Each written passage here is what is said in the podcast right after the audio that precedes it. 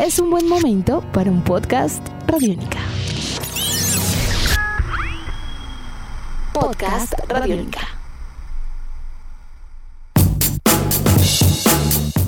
Alemania dio el paso la semana anterior. Otros países europeos comenzaron a moverse y en Latinoamérica aguardan expectantes el día a día en el viejo continente para regresar a practicar deporte competitivo. ¿Qué tan cerca o lejos estamos en Colombia de lograrlo? Bienvenidos a Tribuna Radiónica. Y no estamos hablando únicamente de fútbol, para que lo pongamos en claro de una vez. Todos los deportes, sus eh, protagonistas y los dirigentes ya comenzaron a evaluar posibilidades reales para volver a entrenar y preparar la agenda del segundo semestre.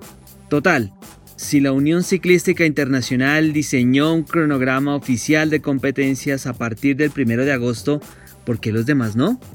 El pasado viernes se reunieron, hablando de Colombia, las autoridades del deporte de nuestro país. Ernesto Lucena, ministro del Deporte, Baltasar Medina, presidente del Comité Olímpico Colombiano, y también Mauricio Cerrato, quien es el coordinador del Centro de Ciencias del Deporte. La idea era construir un eh, protocolo para el regreso a la actividad de deportes individuales. Atención a esto, deportes individuales. Lo del fútbol es otra historia y de la cual hablaremos un poco más adelante. Por ahora, lo único que hay en firme es una solicitud por parte de los jugadores a través de la Acolfoot Pro para regresar a entrenamientos a finales de mayo, pero sobre esto hay un trecho bastante largo, el cual deben analizar los expertos en la materia para un eventual regreso siquiera a entrenamientos. Bueno, volviendo al tema de los deportes individuales, es que una cosa son los deportes de conjunto y otra muy diferente las disciplinas de esta índole. De acuerdo también a diversos estudios adelantados por especialistas médicos y deportólogos, habría buenas sensaciones, de acuerdo a la reunión de la cual estamos hablando, para retomar actividades en el mes de junio de 2020. Dentro de los eh, protocolos solicitados a presidentes de federaciones y de ligas, la idea es catalogar a los deportistas bajo parámetros tales eh, como la edad, los lugares donde entrena o frecuentan entrenar y también los horarios permitidos para hacerlo o los horarios en los cuales estos atletas realizan sus eh, trabajos físicos, también dependiendo mucho de la ciudad donde se encuentren. Esto puede llegar a variar a la hora de elaborar un cronograma. Todo esto va a aplicar para disciplinas consideradas de bajo riesgo. ¿Y cuáles son estos deportes así clasificados? Ojo, papel y lápiz son los siguientes.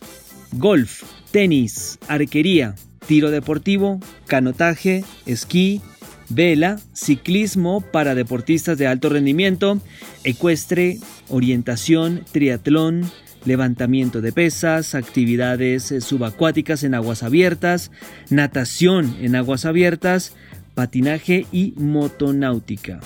Y es que, para ser un poco más concretos, estos 16 deportes, estas 16 disciplinas, no se tratan únicamente de deportes que suponen una poca aglomeración de gente. Se trata también de disciplinas que a través de sus ligas y sus federaciones hicieron la tarea que les habían encomendado semanas atrás, elaboraron sus procedimientos, los argumentos, los argumentaron, de hecho, los plasmaron en un papel y los presentaron ante las autoridades competentes. Otro aspecto interesante en los condicionantes para que estos deportes se puedan practicar son los siguientes. Lo primero, que no exista contacto físico, por ejemplo, entre quienes lo practican. Además, la idea es que no tengan que compartir implementos o accesorios para su práctica y que también vía internet se pueda realizar un adecuado seguimiento médico a todos y cada uno de los atletas. Después, hay otra serie de condicionantes muy ligados con la primera que les enuncié del contacto físico y es evitar que sufran fuertes traumas, que tengan que desplazarse constantemente a un centro médico, en fin.